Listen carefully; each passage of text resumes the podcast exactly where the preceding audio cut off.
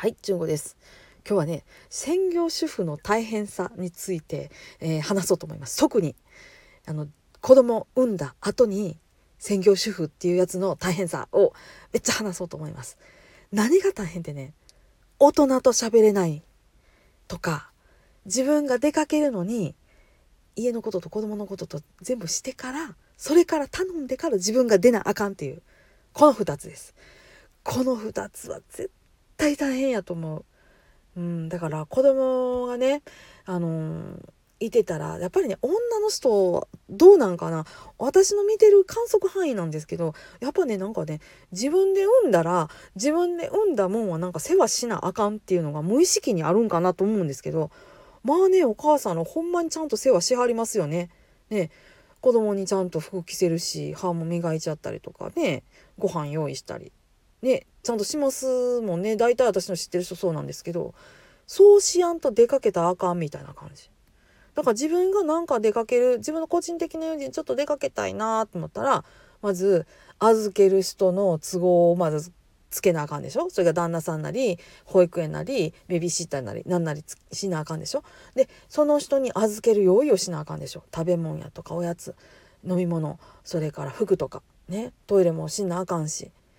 でそれをしてようやく自分の用意をして出れるっていう状態ですよ。でその自分の用意もですね産後とかやったら私の場合はですよ私の場合はプラス何十何キロとかなってそっからほぼほぼ戻らへんぐらいでしかあのー産後の体になってないので今も、えー、産前から比べると15キロとかぐらいプラスのままなんですよ。要はだから4人産んだもののあの肉がそのままついた状態なんですよね。最悪そしたらもうだから若かった頃の服なんてもうほんまにもうね糸みたいな感じやから着られへんのですよ。こんなん私の前がようよう隠れるぐらいじゃないぐらいの。だから服も考えなあかんでしょ？で普段子供のことに顔上げてるから髪の毛バッサバサとか メイクなんかも私も、うん、めちゃめちゃ適当やしっていうのでちゃんと顔面加工もしなあかんってなったらもうその時点で心折れてねああもうええわってなっちゃうんですよね。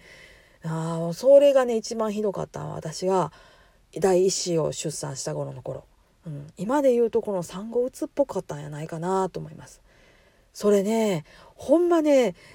もう特効薬っていうのはやっぱりね一人で出かけるとか自分が自分をケアするっていうとこやと思う。とにかく知らん知らんちゅうかなんかその家族以外の大人と喋るっていうとことか仕事をしてなんか気使うとかっていう方が絶対いいと思う。うん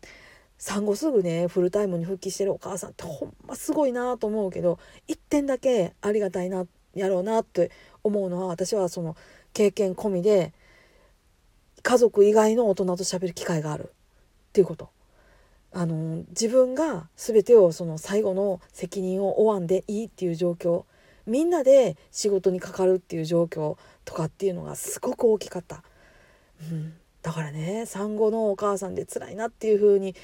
なってる奥さんが嫌はる旦那さんは積極的に奥さんを休ませないとダメそれも家の中でゆっくりしいじゃなくって好きなように出かけておいでって言って5万円ぐらいこうお小遣いバン私バンってもう何も用意せんでいいから行っといで気が立って行っといで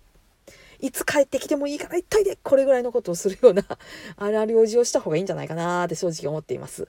ね、そんな風にこうとね21年前の私に向かってえー喋ってみました。まあねなんとかかんとか、えー生き抜いてそうですねある日突然空の青さに気がつくっていう感じで私はその産後うつから抜けてきました。あれ？空ってこんなに青かったっけって思ったそうですねこの冬の日を思い出します。うん、そこから私はめきめきっとこうね良くなっていって、えーわがままも少しずつ言えるようになってあのひいては 離婚なんかしちゃうぐらいになっちゃったんですけどね、うん、そんな風なことになっちゃったりとかするので、うん、奥さんをね大事に思ってるなっていう人は是非ちょっと奥さん休ませてあげてください。ね、あの旦那さんがね鬱になってるっていう時もそんな風にね するのも一つかななんて思います。まあ、これはね一つの事例というか私の愚痴なので、えー、こんな感じで聞き流しておいてください。えー、いつも中身ないけどさらに中身なかった。はいありがとうございました。皆さんどうぞ安穏な一日をお過ごしください。それではまたごきげんよう。